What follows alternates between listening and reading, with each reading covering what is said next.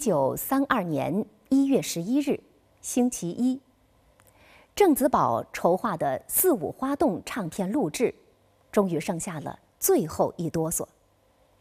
为示郑重，他给荀慧生寄去了下午六点录制唱片的书信。下午三点钟，程砚秋给他打来电话，说因为晚上要给他送行的人很多。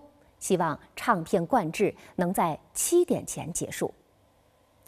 郑子宝之前和四位名角约定的时间是六点，他觉得程砚秋的要求并不过分。然而到了晚上，他才发现自己之前的想法完全是幼稚的。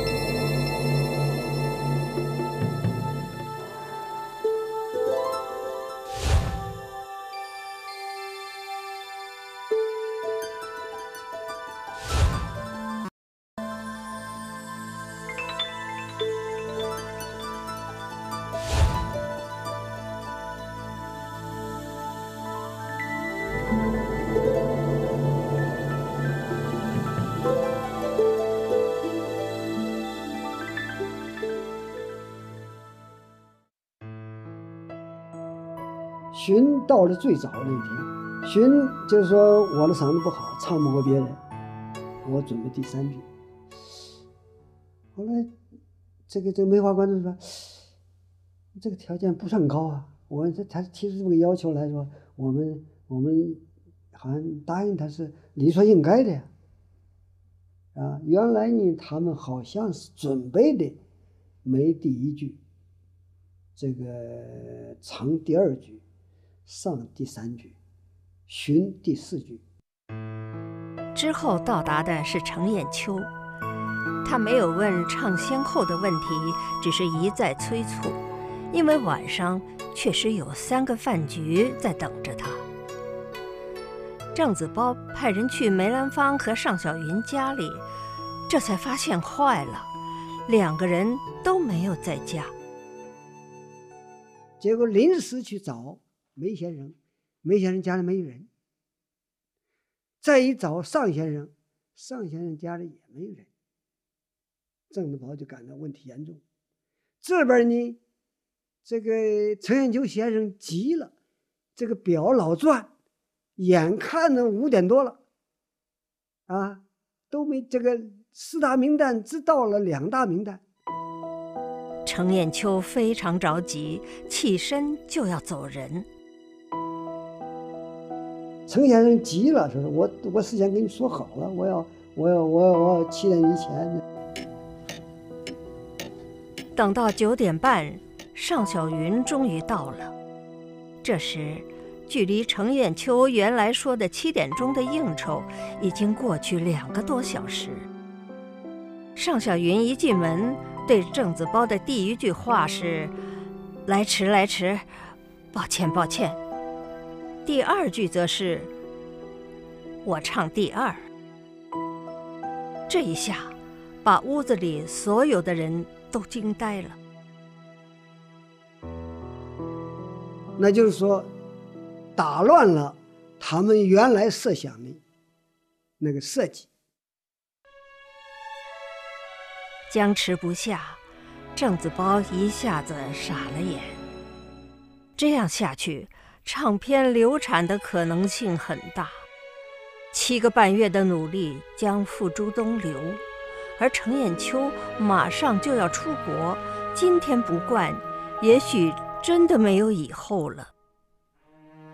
就在这个当口，程砚秋发言了。这个时候，四大名旦当中，程砚秋先生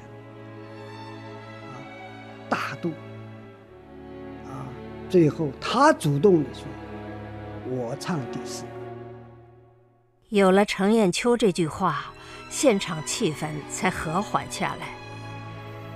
因为四位旦角儿都带了各自的场面，程砚秋也建议统一用梅兰芳的文场，由徐兰元、王少卿等梅兰芳班底乐队来负责伴奏。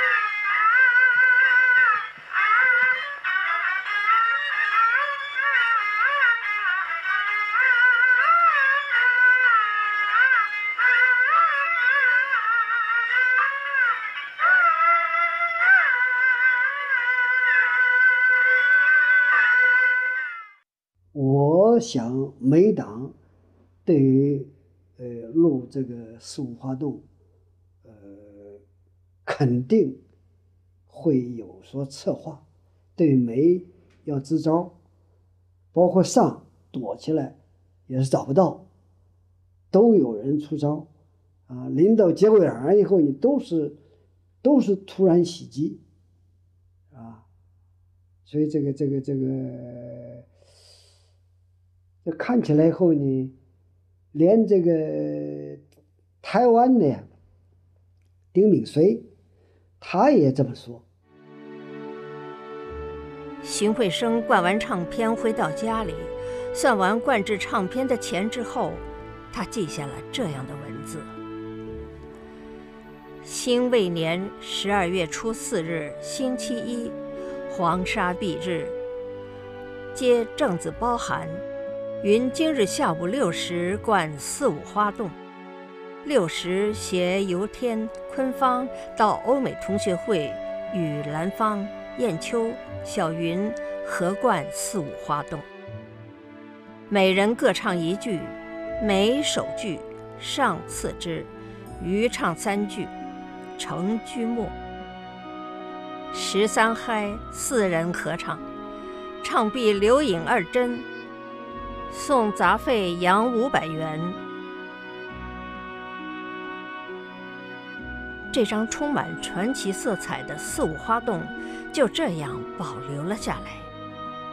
而这张唱片对于荀慧生的意义是不言而喻的，因为灌完唱片第二天，便是荀慧生三十二岁的生日。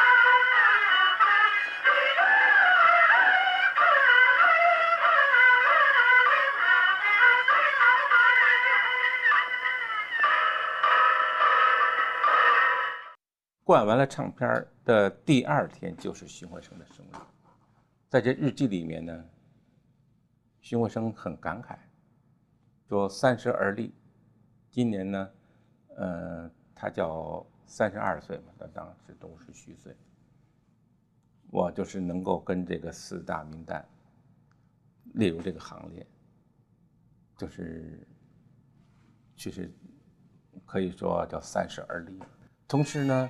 他又特别的感到世态炎凉，因为他在当时的正好呢有一场演出，是在灯市口，北京东城灯市口的银环剧场开幕。他呢排了一个新戏叫《白娘子》，就重新改编的《白蛇传》。开幕演出就一直就贴出来了，徐永生演出《白娘子》完场。可就在演出那天，因为陈砚秋已经走了，出欧洲了，可是正好白天呢，向小云在那儿要演全部《雷峰塔》，同时那一天，吉祥是梅兰芳的全部的金山寺，他就说这一天出现三条白蛇，使我感触很深，就说应该要自己也要留有戒心。他说我特别特别小心那天演出，就幸好没有出现一点小错，否则的话人家就是报社就要屏蔽。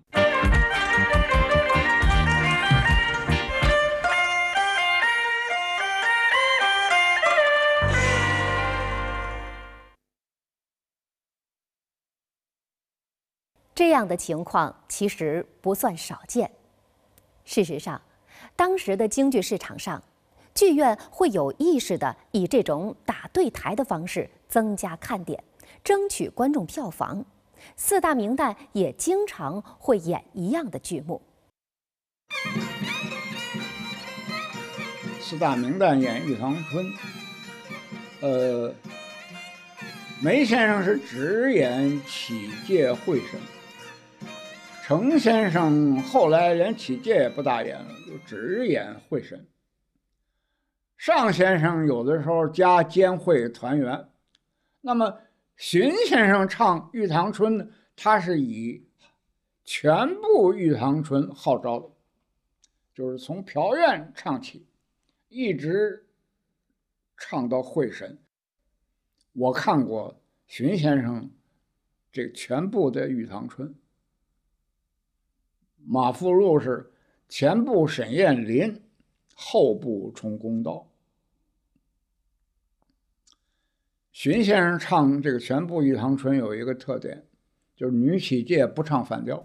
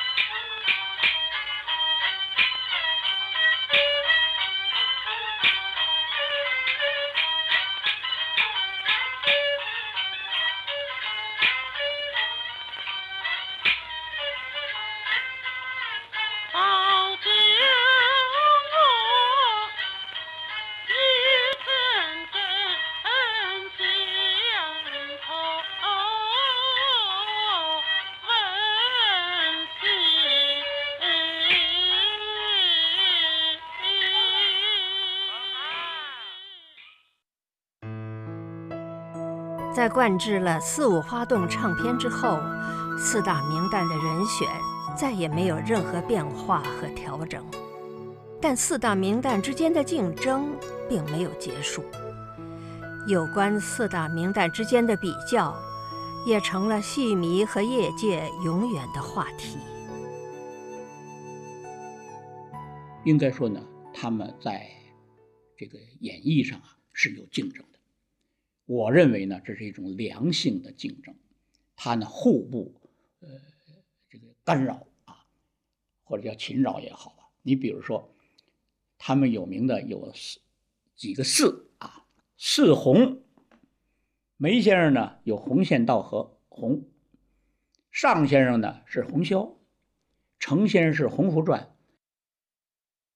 四红里头不包括荀先生的红娘，而是红楼二游。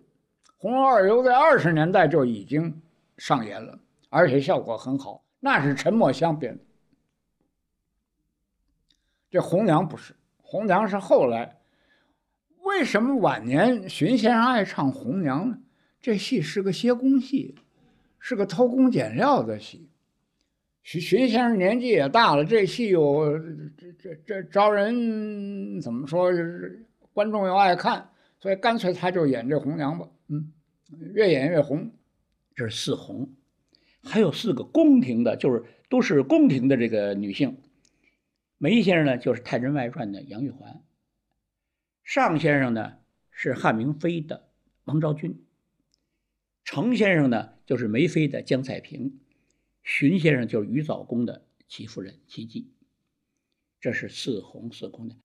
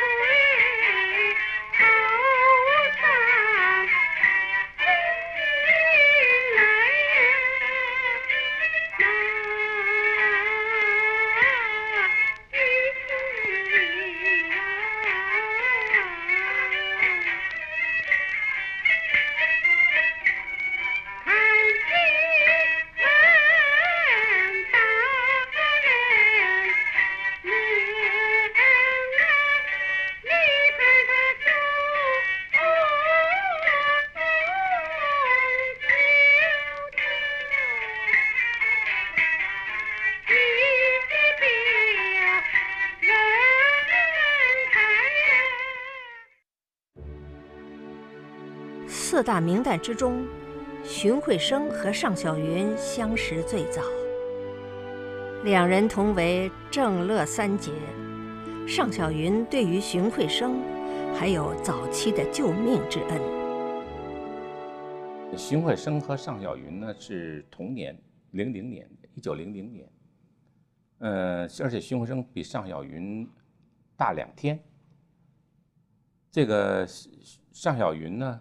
嗯，但是，呃，尚小云管荀慧生叫二弟，虽然大两天叫二弟，荀慧生管尚小云呢叫大哥。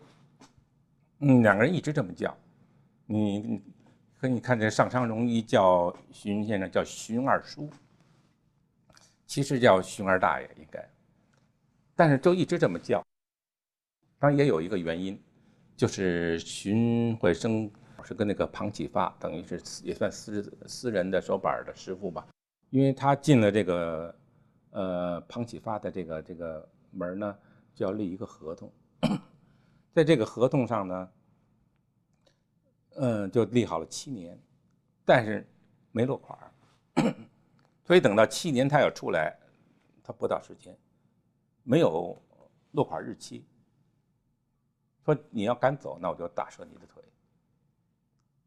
他也不敢走，可是呢，这就明明就是这个这个这个这个老师就有点不讲理，因为那个时候他就很已经 能够收入比较丰富了，所以也就不愿意让他走，等于指着他挣钱。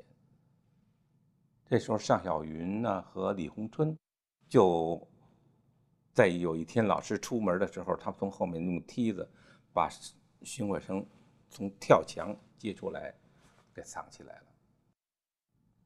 所以尚小云呢，等于也是他的救命恩人吧，等于是个对他帮助很大。在荀慧生日记里。荀慧生对尚小云非常关心。尚小云创办荣春社时，荀慧生还大方地把《新安义》和《盘丝洞》的剧本送给他，供荣春社的学生们演唱。自己身体不舒服时，听到尚小云生病，便立刻步行去尚家探望。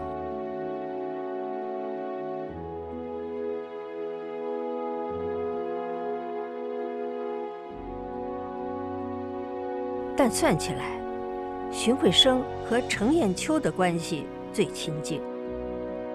程砚秋在欧洲游历的时候，会给荀慧生写信，告诉他自己的行程见闻。这中间当然有各种各样的原因。荀跟程特别好，荀跟程的友谊一直是有点牢不可破的，因为最后。他的儿子荀令香，在三一年的元旦那天就拜了程砚秋为师，而且程砚秋就在那天把那个“砚”字啊改成那个砚田的“砚”，所以对程砚秋来说也是收的第一个徒弟嘛。也许因为两人之间的感情深厚，程砚秋有时也会来找荀慧生，说点贴心话，发点小牢骚。他们有时也会在一起品评四大名旦。癸酉年四月初十日，星期四，因风沙大作。三十，程砚秋来访，谈梅尚为人。兰芳自居曹操，自知有己，不知有人。小云自称霸王，梨园剧者只有梅尚，并无第三。谈于为人蔼和，谈笑畅快。在张作霖、潘清航、张宗昌时代，梅因堂会戏马，时常百步人，阴险诡计，实在可恶。二人同病相怜，畅谈甚久。一九四九年后，周恩来指示为四大名旦拍摄电影。梅兰芳拍摄了《梅兰芳舞台艺术》和《游园惊梦》，程砚秋则拍摄了《荒山泪》，尚小云的影像资料是《狮子惊风》。四大名旦中，唯有荀慧生留下了这样的遗憾。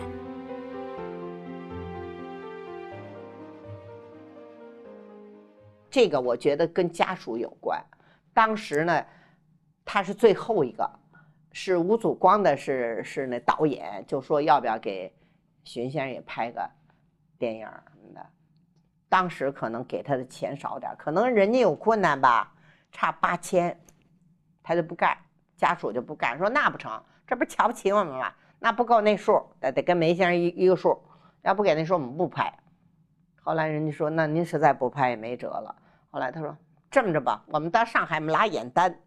我们再美化一点，过十年拍我们都不怕，这是一个错误的决定。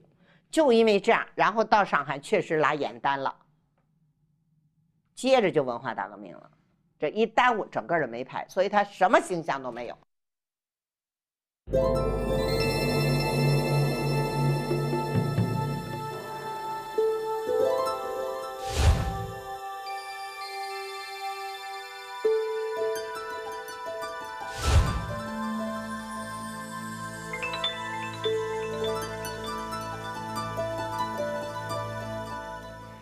时至今日，四大名旦的时代早已过去，我们只能通过一张唱片、几段往事来怀念当时的盛况。但荀慧生凭借着自己的努力和媒体文人的帮助，从一个受梨园行排挤的梆子出身的演员，逆袭飞跃，跻身四大名旦，获得大家的认可，这是一个了不起的成就，也是一段难得的传奇。